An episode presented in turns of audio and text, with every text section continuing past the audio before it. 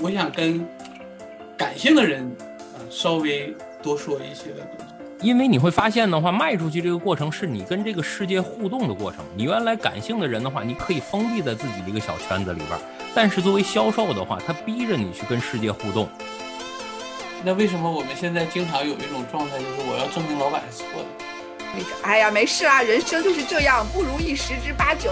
你听到这话，你烦你不应不烦？该这样去做嘛，对吧？你这样做就是很也许你该找个人聊聊，就像一个球一样，是吧？我们来到这个世界上，就不可避免的要碰到其他的球。人类不要只从人类自己的角度来去判断。我别把你们给说说说玩坏了啊！说玩坏了，你们就再找个人再录一期。那这个过程也可以是更自然的。当你觉得水多了、淡了，那你就放点盐；当你觉得盐多了的话，那就放点水嘛。一旦有一些东西成为概念，成为我们追求的概念上的东西，嗯我们就很容易物化。我好喜欢这部分。嗯，哎呀，解决了我一个很大的一个，就我觉得把有一点我没有，我一直没想明白的说透了。我其实不是个感性的人，所以建议大家去做做售前销售，因为你做销售的话，你必须要面对现实的。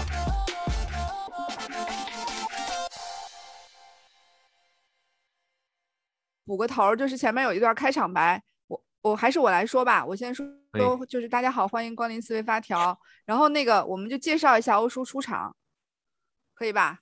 那个嗯就我就先说我是马飞飞，然后是我是悟空，我是王宇，嗯，然后那个我，然后我就介绍我说我们今天有一位有一位那个辈分儿 辈分儿不一样的是书籍的嘉宾，嗯好，吧？然后那个然后欧叔就来做一下简单的自我介绍。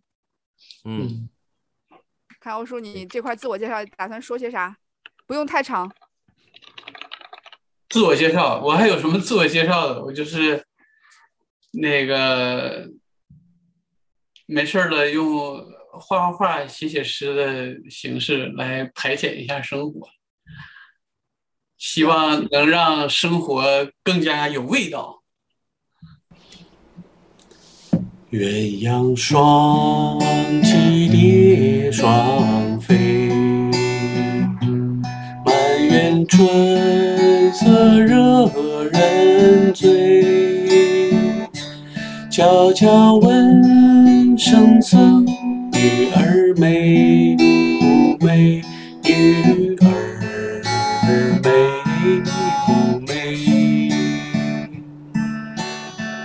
说什么王权富贵，怕什么戒律清规，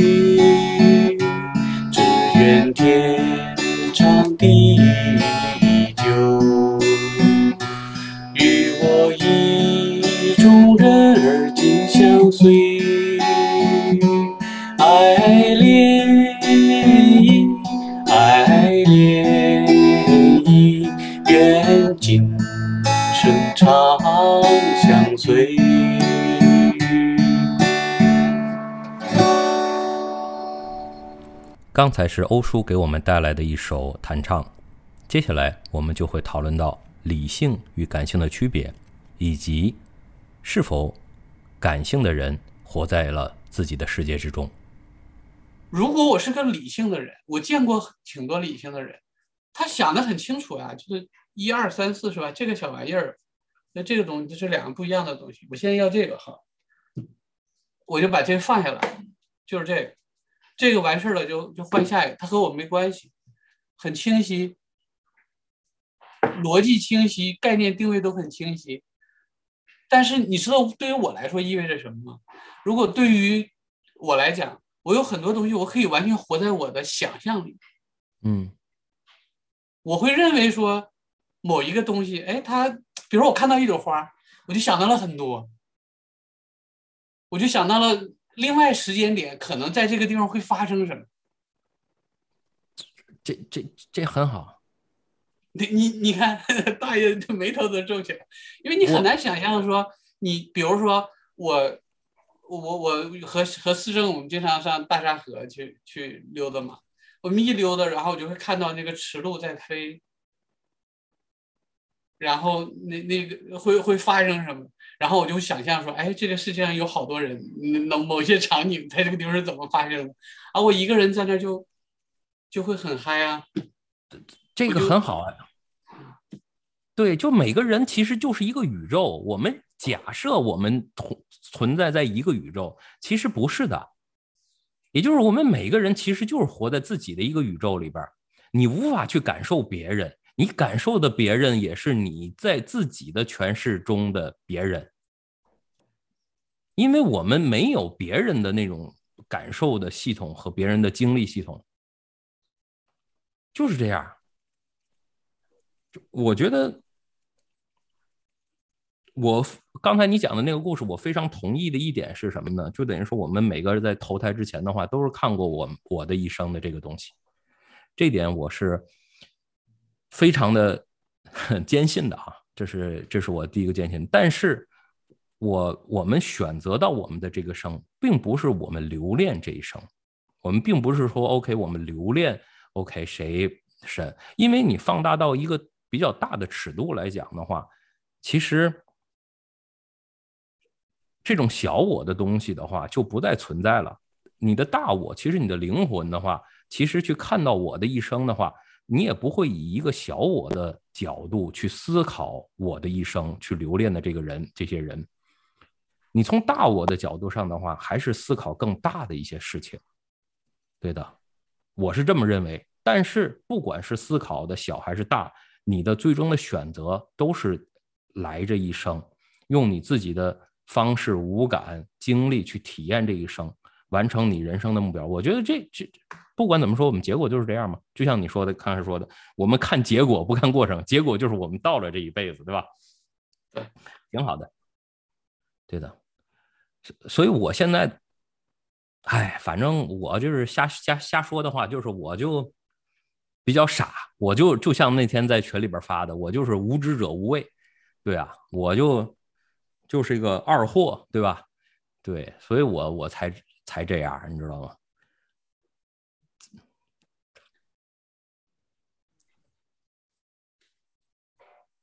对，好像说起，但是我有一种感受，就是，呃，我我觉得我我周围周遭的朋友对我的评价也是那种想法比较跳脱的，但是我老是感受不到他们为什么会觉得我跳脱。我觉得我说的我自己很嗨，我自己觉得我是有逻辑的，但是我们我感觉今天好像照了个镜子，我就觉得我，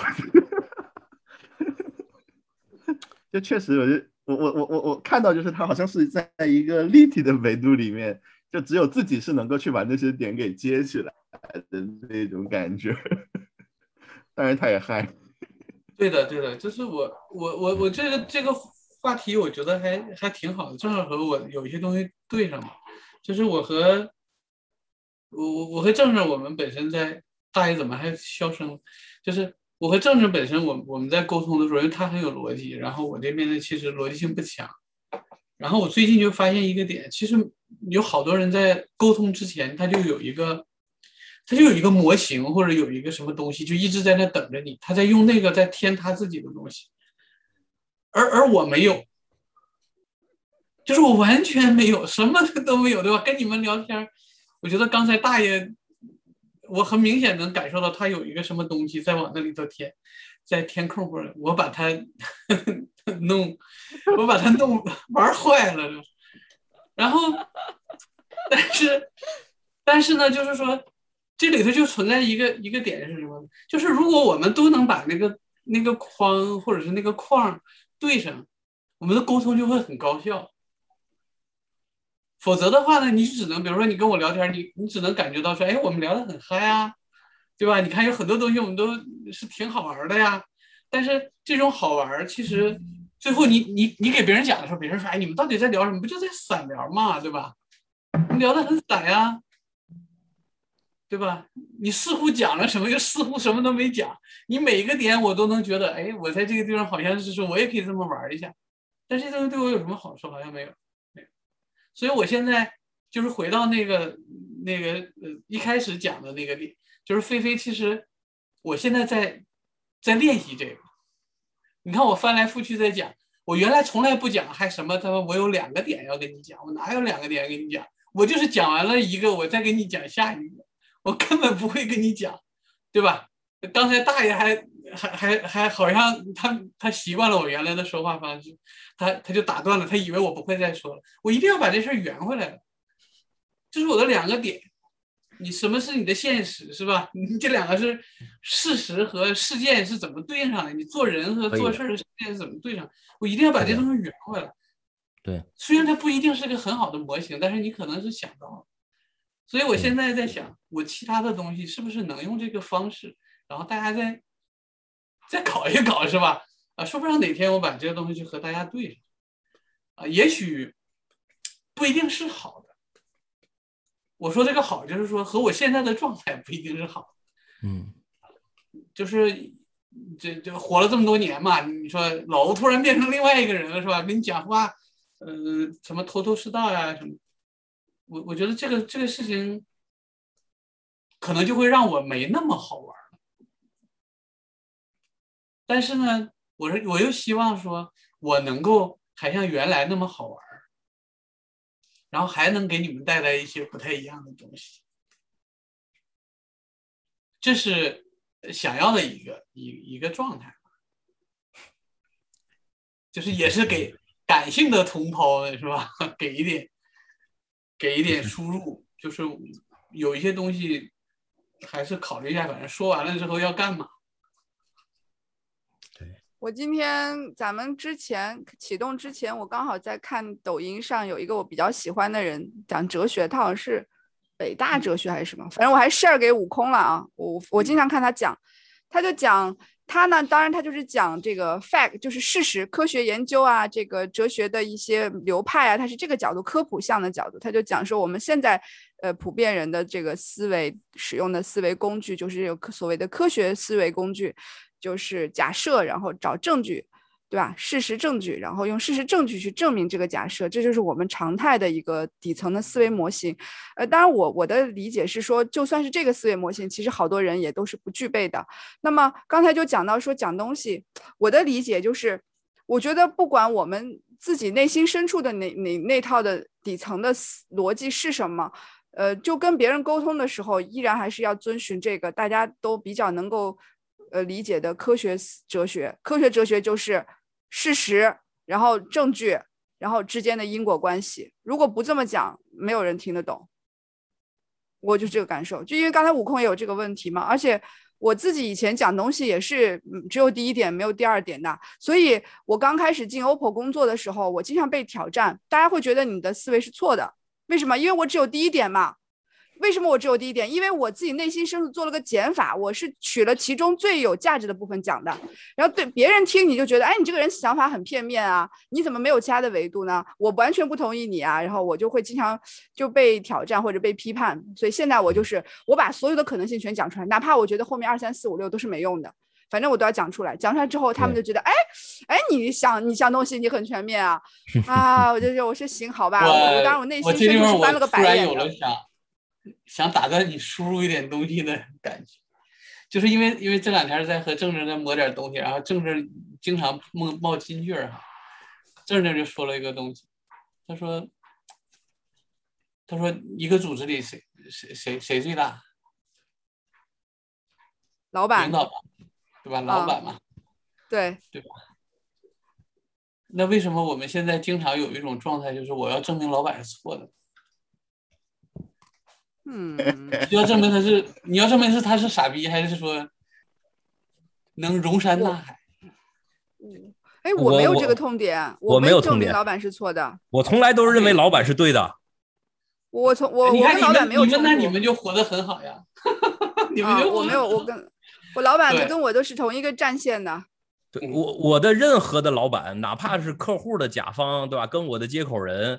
包括这个业务部门的人，包括老大，整个的一个对我都认，就是我心里边的话，就是完完全全的，他说的就对，你知道吗？他说的一点都对，你知道吗？就是这种。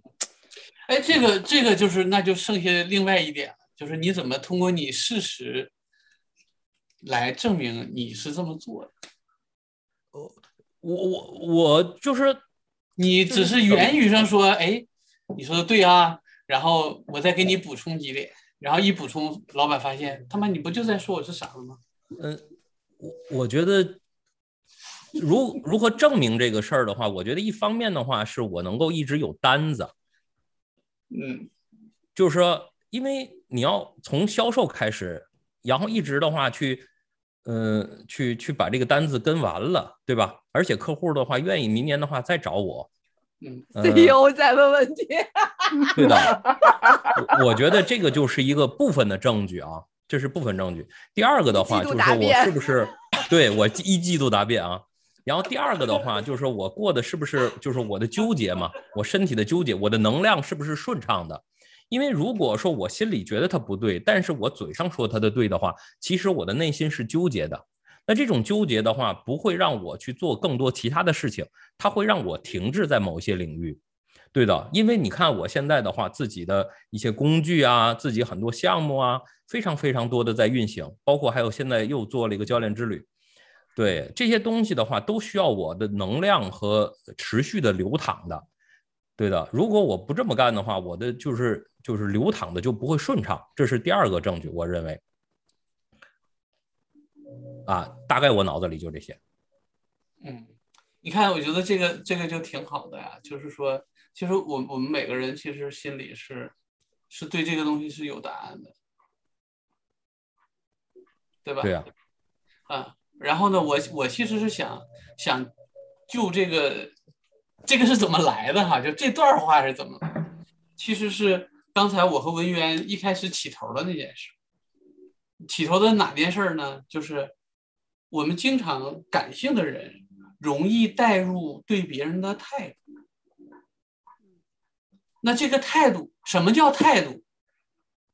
就是说我心里有一个理想的东西，我会把那个理想的东西再带入说，我认为的我对某个人的态度。对的，对的，这件事情出来，事实就和你想的可能会不一样。对的，对的，对的特别，是感性的人。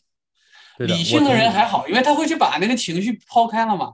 感性的人很容易这样的，说对吧？你小情绪来了，为什么小情绪会来啊？对，嗯，所以我的差距，对，所以建议大家去做做售前销售，因为你做销售的话，你必须要面对现实的，你你不能够大爷就给了很好的一个点嘛，就是说感性的的同学欢迎去做一些销售，是吧？对的，对的，对的。就当你去营销的时候，其实就嗯逼着你去回到这种实事求是的状态。就是你你你还是要回到本源嘛，你你如果做的不到位，它自然就就变了。对的，对的，所以就是这个是个就嗯，不管你感性还是理性，你都要通过把自己卖出去来找证据。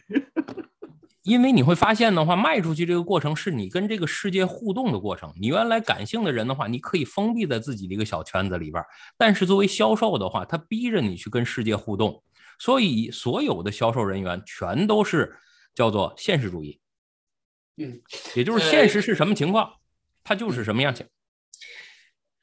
呃，我我看看啊，你这一下子把我刚才有一段话看，给你弄弄没了吗？哈哈哈。呃，我我想想，我想想，呃，那个话题应该怎么说啊？刚才我们讨论的是感性还是理性，是我们有什么样的状态，我们受到了什么样的影响。那接下来的话，欧叔把理性推向了一个阶段，也就是其物化过程。那我们顺着这个观点，继续又讨论了很久。一旦有一些东西成为概念，成为我们追求的概念上的东西，嗯，我们就很容易物化，我们会把人物化，嗯嗯嗯，把人物化是断绝感情感觉的一个最容易做的事情。是的，我们会把人物化，物化我们会认为说，对吧？反正就是某某某，他要么就是客户是吧？要么是一个什么样的人，反正跟我没关系，对吧？嗯或者是他呃 MBTI 是什么型儿，对吧？然后某一个九型人格是个什么型儿，反正都是你的事情，对吧？对的，就我们我们会会把有一些连接、有一些联系就就会去掉。感性的人很不容易做这件事情。嗯，我觉得我今天今天我有点感觉，就是说好像是在说感性的人或者感性的人生，你需要就是什么时候要调整，或者是如何调整。我有点有点这种这种感觉，就是或者是怎么去调整，对吧？有些理性的人可以给些输入，说，哎，我我是怎么思考这个问题？嗯，对我是觉得我我我会认为有好多时候我们是在，特别是理性了之后，有很多东西真的是很很物化人。就你不就应该是要干嘛吗？或者是怎样？对的，这是你的事情，然后呢，你要自己解决，然后这个事情就扔给你了，对吧？然啊，但是感性的人他不是这样的呀，他会觉得每个人他都 different 呀，然后就我和他怎么怎么样，我们对吧？就和你，因为我的每一个连接都很独特，并且很精彩。有些东西你说你说咔嚓一下，对吧？这事儿。这事儿不是那么好玩的一件事情，但是你要物化了之后的话，你就会觉得，就是我至少从我的心目上来讲，就觉得好像是这个事情出乎了我的 价值观。哎，我好喜欢这一部分。嗯，哎呀，解决了我一个很大的一个，就我觉得把有一点我没有，我一直没想明白的说透了。我其实不是个感性的人，但不是不能说没有感性一面啊。就是我会犯一个错误，就是我们这一派人，我们会觉得说，如果我把一件事情归类，你看多好，这件事情门儿清是吧？你你就对号入座，这个事儿多好。所以我有的时候跟别人表达的时候，我说，哎，你看咱就是这一类。但是当我这个我这个套路遇到了这种感性的时候，对方会觉得你没有在尊重我，就我明明不一样。你把我套进去是想干嘛呢？我是我是不一样的，对吧？我是独一无二的。我去套人家的时候，人家就会很不开心。但我自己其实，我发现我自己并不是特别介意物化我自己的。比如说，我认为，哎，你看我在想思想上，我可能是个马克思主义者，然后我在什么上我是个那样子，然后这件事情上你我使用了这个呃这个哲学的逻辑来来指导我的思想，我那个东西我用什么逻辑指导我的行为，我是很不介意被物化的。嗯。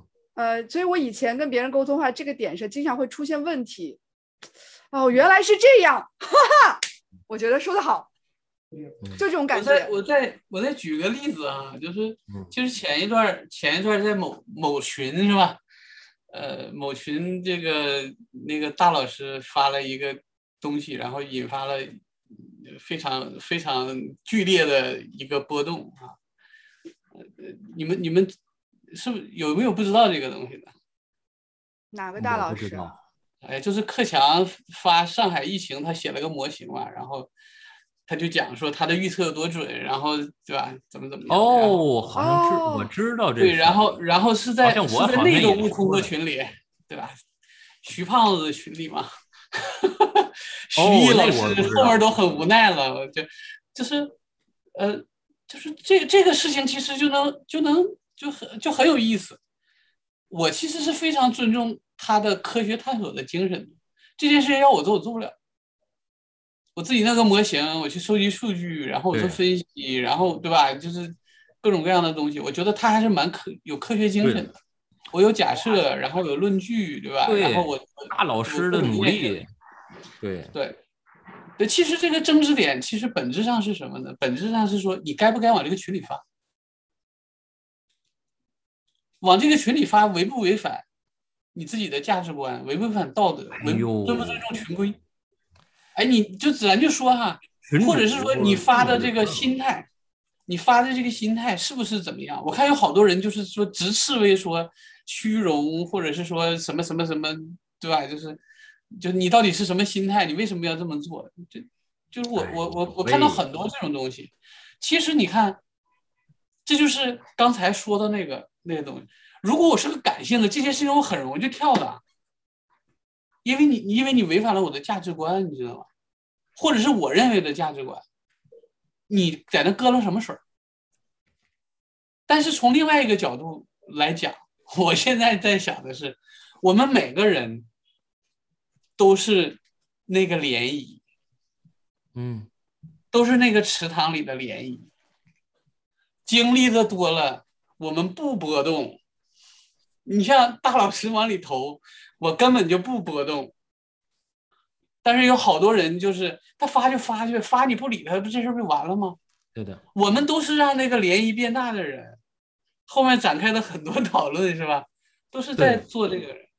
其实我我顺着那个欧叔这个话题讲啊，就等于是我一方面的话，我大概能够知道，因为嗯、呃大老师之前的话也发过其他的一些东西。我其实从个人的角度上的话，第一，我非常认可他的付出和投入。那我的话其实是自愧不如的，那这是第一点。那第二点的话，就是说，对于敏捷的话，很多时候的话是让我们更加的敏感、柔软。就是说，它其实敏捷是有这种倾向和趋势的。那也就是，其实我们推行敏捷的人的话，他也有自然而然有这种趋势，但是这种趋势是向着另外一个发力的，也就是说，就是让这系统更僵硬、更没有感觉的这种这种趋势发力的，也就是使得这个系统更加的有感觉、更加的有意识、更加的敏感。其实是敏捷是往这个方向发力的。那所以说，很多的敏捷教练的话，就在这方面的话，就更呃偏左一些吧。但是其实对于敏捷教练，我个人认为的话，他他这两种东西要求都很强。就第一的话，你要敏感，因为你如果不敏感的话，其实你就就看不到很多细节，看不到很多东西。第二点的话，如果你跟随着自己的敏感走的话，其实也是有问题的，因为你会发现的话，你就就像欧叔讲的，你就是涟漪中的一个助推者，其实你自己并不是有意识的去做这些事情，而是一些呃被某些东西呃呃惯性所驱动的一种助力者而已。那这样的话，反而也其实你可以，我我这么意思这么说的话，其实我想表达的是，你的敏感度的话，应该上升到更高的层次和维度，对的。所以呃，这是我的一个突然的感觉吧。哎，我觉得就就其实刚刚那个说一说，我就想起罗翔讲的，就说这罗翔说知呃那个那个那个就是法学的那个那个吕罗翔啊，他就说呃他说知识分子最大的问题就是就是你你爱真理嘛，你爱你爱抽象的人嘛，你不爱具象的人嘛，其实你应该去爱具象的人，具象的人是有很多缺点的，对啊，是很不一样的。所以所以当当一个人尝试在群里面去拿出一篇一篇。我虽然没看啊，但是我我我 get 这个故事应该是说他可能做了一个科学分析，但是这个群里面有很多人他是真正在遭受这一切的，或者是他身边有人遭受，他感同身受的感到感受到这个事情的感性上的那种情感冲击和残酷性一面的时候，你你再来讲这件事情，总感觉有点怪怪的，是吧？就是说，呃那就是说，你这是一个假设，就是就这个这个里面其实是这样的，就是说他做了一些分析，然后他会认为说我这个分析很准确，然后呢，可能比某一些学校研究的还要好一些，建议就别人采纳我的建议，然后把我这个推到更多的人那儿，让他们知道这还有一个这个预测的很准的，大约是这样一个一个状态，嗯，所以就引引发有很多人就跳起来。觉得觉得什么他不配分析吗？还是什么？是啊，你你你这个，那你如果是这样的话，那你就去投稿呀，你为什么要发到敏捷群？嗯，对吧？我还说那个普京，你这个仗这个打法有问题呢。然后普京如果当天晚上调整了战略，是不是因为我在这个群里说了一句话才好用的？哎呦喂，哎，就就是现在我你得有美感，你知道吗？你就是说，你虽然说费劲了，但是你肯定你的说话的场所、场域、时间点，你没有这种美感也不行。就有美感的才才能生存嘛，大爷。有美感的更润滑一些，他的世界更润滑一些。如果有没有美感的话，他他他需要很大的能量去去去我又想起那本书摩擦。来了，大爷，我又想起那本书，啥就是叫《神丑万物啊的美》。啊？是啊，就人类不要只从人类自己的角度来去判断，或者是我们也不能从我们自己的角度判断某一种美学就是美。嗯，是的，每个人都是审美专家。是每个人的话都有审美，就是我之前的那个美设计师也跟我说这句话，也就是说，每个人有自己的审美，所以的话他才觉得是这样嘛。但另外一点的话，场域中发现的东西，你不能视而不见啊。就是场域在表达什么，场域对方在表达什么，对吧？对，最后的融合其实是那个那个状态。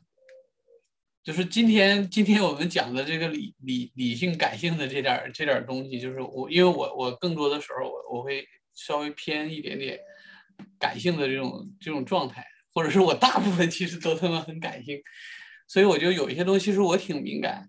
然后比如说我看到了这些东西他们在吵，我我心里就会说啊，这个东西我到底是怎么回事儿？然后我该不该去讨论？后来。我发现，当我的那个理性的情绪上来了之后，我就会有种感觉，这和我有什么关系呢？他往里扔就扔吧，我我多说一句，这个这个信息就会变成一个巨大巨大的波澜，大家就就在那围绕这一件事儿就讲起来。那最我们是是一定要最后说非得把大老师逼走，还是说怎样？你把大老师弄走的话，这很简单呀。告诉悟空一声是吧？我们情愿把他不干走，我们全退群，这还对吧？这很容易的事情呀。我们要不要这么干？你又不这么干，对吧？那你是在绑架谁呢？你绑架大老师吗？还是绑架绑架悟空呀？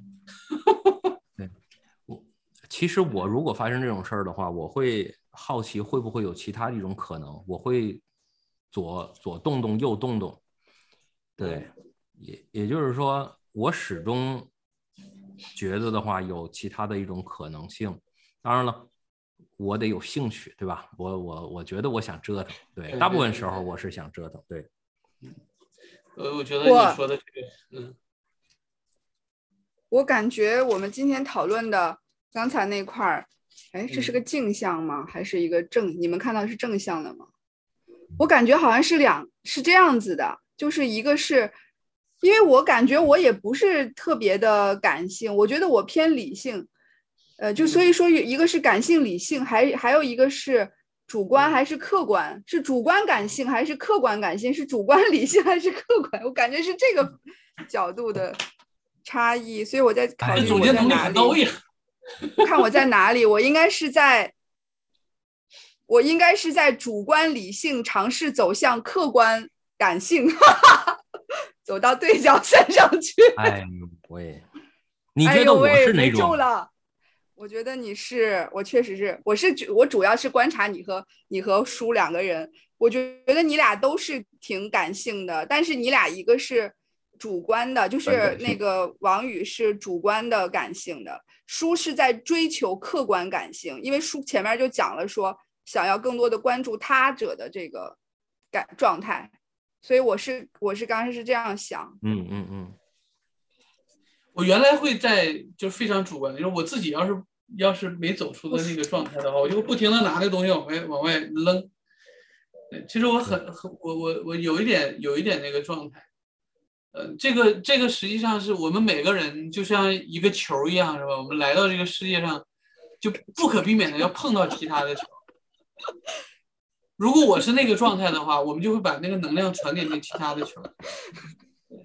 你让我想起来，你觉得太好笑了。我 我之前做项目时候，那个画那个 PPT 里面有好几个球，然后我们的客户就说：“你看，他说你看我们是个球，然后你也是个球，然后大家都是个球。”很球。说着说着变，说着说着变得好笑起来，大家都是个球。对呀，就是你那个，我我我我就记得是当时跟他们说过这个，我说你看敏捷教练对吧？你进到一个团队里，你就是一个球啊，那一堆球呢，嗯，对吧？对，就我们或多或少都会影响世界，真的也会被影响。对对对对，就看我们想想去到哪里。这个理性和感性总得要找到一个平衡，但是我我现在其实是说，呃，叫什么？有的时候爱发散不收敛，这其实是会给很多人带来困扰。因为我老是在实验，不检验。哎呦喂，其实没必要。就是这个东西没有什么东西叫必要的或者是不必要的，大其实我我也不 care 这件事。你不 care 的话，其实那你为什么会说这些东西？那说出口的这是事实。我现在在想，我究竟是想要往哪里去？我的观点是，从某种角度上的话，这些东西思考左还是右的话，其实就是说这个问题就不存在。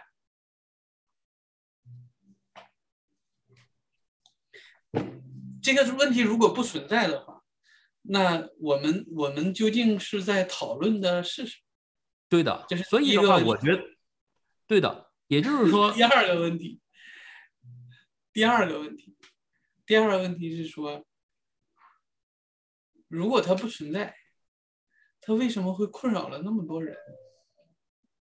第三个，你觉得它不存在，你又把它梳理的很清楚，你对那些自己感觉很很很乱、很痛苦的人，你希望给他们什么输入，让他们能稍微感觉舒服一些？我很开心的是，大爷在记，其实我也记不清楚我说了什么。没问题，就是说，我觉得你如果想走到这样的一二三的这种路线的话，我很高兴跟你走向这样的一二三路线，因为我在跟客户打电话会议的时候的话，会有无数的问题，那我也需要去记录，而且一个问题一个问题的进行回复。那这个是什么呢？那对方走到这种方式套路上的话，那我们就得跟着对方走到这种套路上。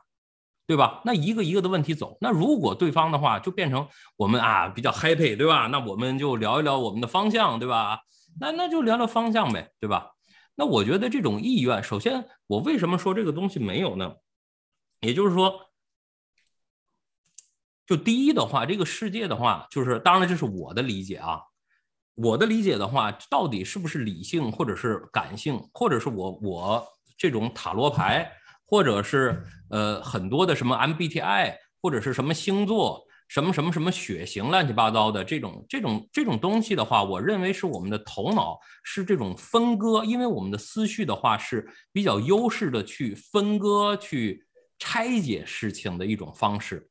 但是这个世界的话，其实是一种融合态，融合态的话，其实是一些变化的，不停的变化。当然了，如果说我们今天的话题的话，就是说，OK，理性或者是感性，那我们如何去调整自己？那这个过程也可以是更自然的。当你觉得水多了、淡了，那你就放点盐；当你觉得盐多了的话，那就放点水嘛。那这个东西的话，呃，这个过程的话，就是 be nice，就是对自己 nice 一些，不要对自己太不好一点。那好，那这个让对自己好一些是什么意思呢？就是。别别别想太多，傻一点就是对自己好一点，好吧？这是第一点。就是我们今天在讲什么呢？呃，理性和感性，我觉得这话题可以。虽然说第二个事情的话，很多人受到了这种东西的困扰。那我觉得第一的话，我们也是一种假设，很多人受到了这种东西的困扰，比如。某些人，比如我受到了这个东西的困扰，我就觉得很多人受到了这个东西困扰，或者其他人，我看到了周围的三四个人受到了这种东困困扰，那我也认为这三四个人也受到了这种东西的困扰。那这种相似的痛苦的话，让我们产生了去对这个领域进行总结、进行探索的这种动力。我觉得这没问题，但是我们要清晰的知道，这只是我们的假设而已。那这种假设让我们做一点事儿，我们很高兴的去做了，这也 OK。但是不代表确实很多人去受到这个东西的影响，这是假设。第二，对，就是因为因为大爷你你刚才其实讲了一个一一个点，我觉得这个这个挺有意思的，就是说他你你会认为说，哎，你不要怎么样或者是什么，说起来是很容易的，是的，对，说起来是很容易的。呃，感性的人呢，通常都会非常容易说陷入到某一个状态里。我相信，就是呃，这应该是有很多人其实也有过那种体会，就当你你深陷于某一个呃一个一个一个行为模式的时候，那那个模式会影响你，但是你自己是不知道的，嗯你自己不清楚你你是在那个模式里。呃，你那那个模式其实非常有逻辑，包括感性的人，他他其实只是在那个逻辑模式里运转而已。然后我们自己不知道，但我就会认为说，哎，我们的情绪是不是有问题？然后很多人左右了我的情绪，或者我我本身左右了很多东西，然后我我又对自己如何如何。其实我我其实是说，这些人怎么走出来？最近有一本书在推荐，就是有人推荐过那本书叫，呃，稍等啊，那本书叫什么呢？那本书叫这个名字，叫《也许你该找个人聊聊》。我我我觉得本质上走出来，就意味着其实你需要有一个人聊聊，你需要把你有些话讲一讲。对于对于感性的人，我我其实是要给点建议，就是我推荐有些建议。呃，你你不想清楚，你自己想不清楚，你永远也走不出来，这是肯定的。但是跟别人聊聊，特别是在这个虚拟的世界里，你现在其实我们可以这么讲哈，我们其实本身已经在走向一个虚拟的状态了。在这个虚拟的世界里，你更需要找一个人聊一聊。和这个世界，和你同等级的这些生物们去沟通一下，然后你才能，要么你就把有一些东西传递出去，要么你就接收一些新的东西回来。这是我想，我想跟感性的人啊稍微多说一些的东西。嗯然后呢，就是你需要在感情和物化之间做一个小平衡，你需要区分开。但是麻烦你跟别人把别人物化一点点，和你没关系。然后理性的人也麻烦，就是说你去认真对待一下感性的人。感性的人他想和你聊天，也许真的他就想和你建立一些联系，他把有些东西传递出。虽然你可以说，哎，你自己不会那样。那你也你也收到说，在这个世界上，可能真的是有一些人，他不希望自己被归类，或者是他就是那个大分类里的小分类。我们欣赏这种不一样，我觉得这个可能就会更舒服一些。啊，就是因为因为有的有的时候，一旦我们做出了结论，我我觉得我们的沟通就没有意思。特别是说什么样的才是好的，一旦有了这个，这个这个事情就不再有趣儿了，对吧？就是这是这是我的我的我一点一点点小输入啊，就是可能可能我是因为之前是那样的，然后我我我现在在思考，所以两方面的东西我我都都带来，这是个这是个说法，嗯，这这是个说法，啊。呃，我我我也会在我我后面的过程中在调整调整这个状态。其实想一想，这个东西就很有意思，因为你期待某一个结果发生，然后只要你一出现这个结果，就会变成另外一个。有些东西之所以叫连接，它它毕竟是，我别把你们给说说说玩坏了啊！说玩坏了，你们就再找个人再录一期。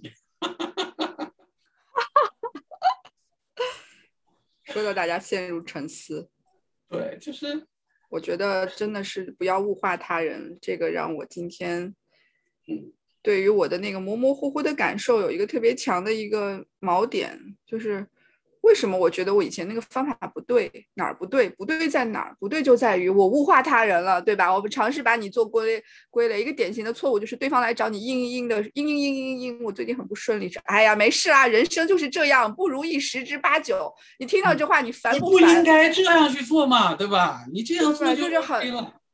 这种这种就根本就是呃无无视对方作为一个个体他的感受，他所处的状态，对吧？尝试去做一个分类，尝试去 be be smart，这个东西哎，特别讨厌。应该物化的是自己。是不是？应该物化自己，把自己当成工具是吗？工具。Through me，哎，王玉想 Through me，我 Through me 到这个，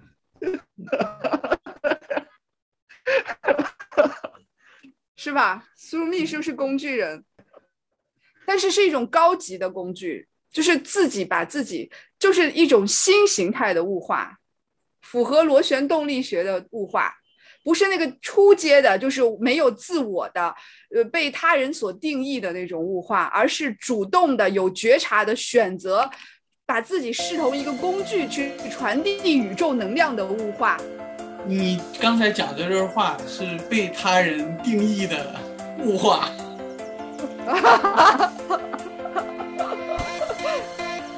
因为你你你每一个东西都引经据典，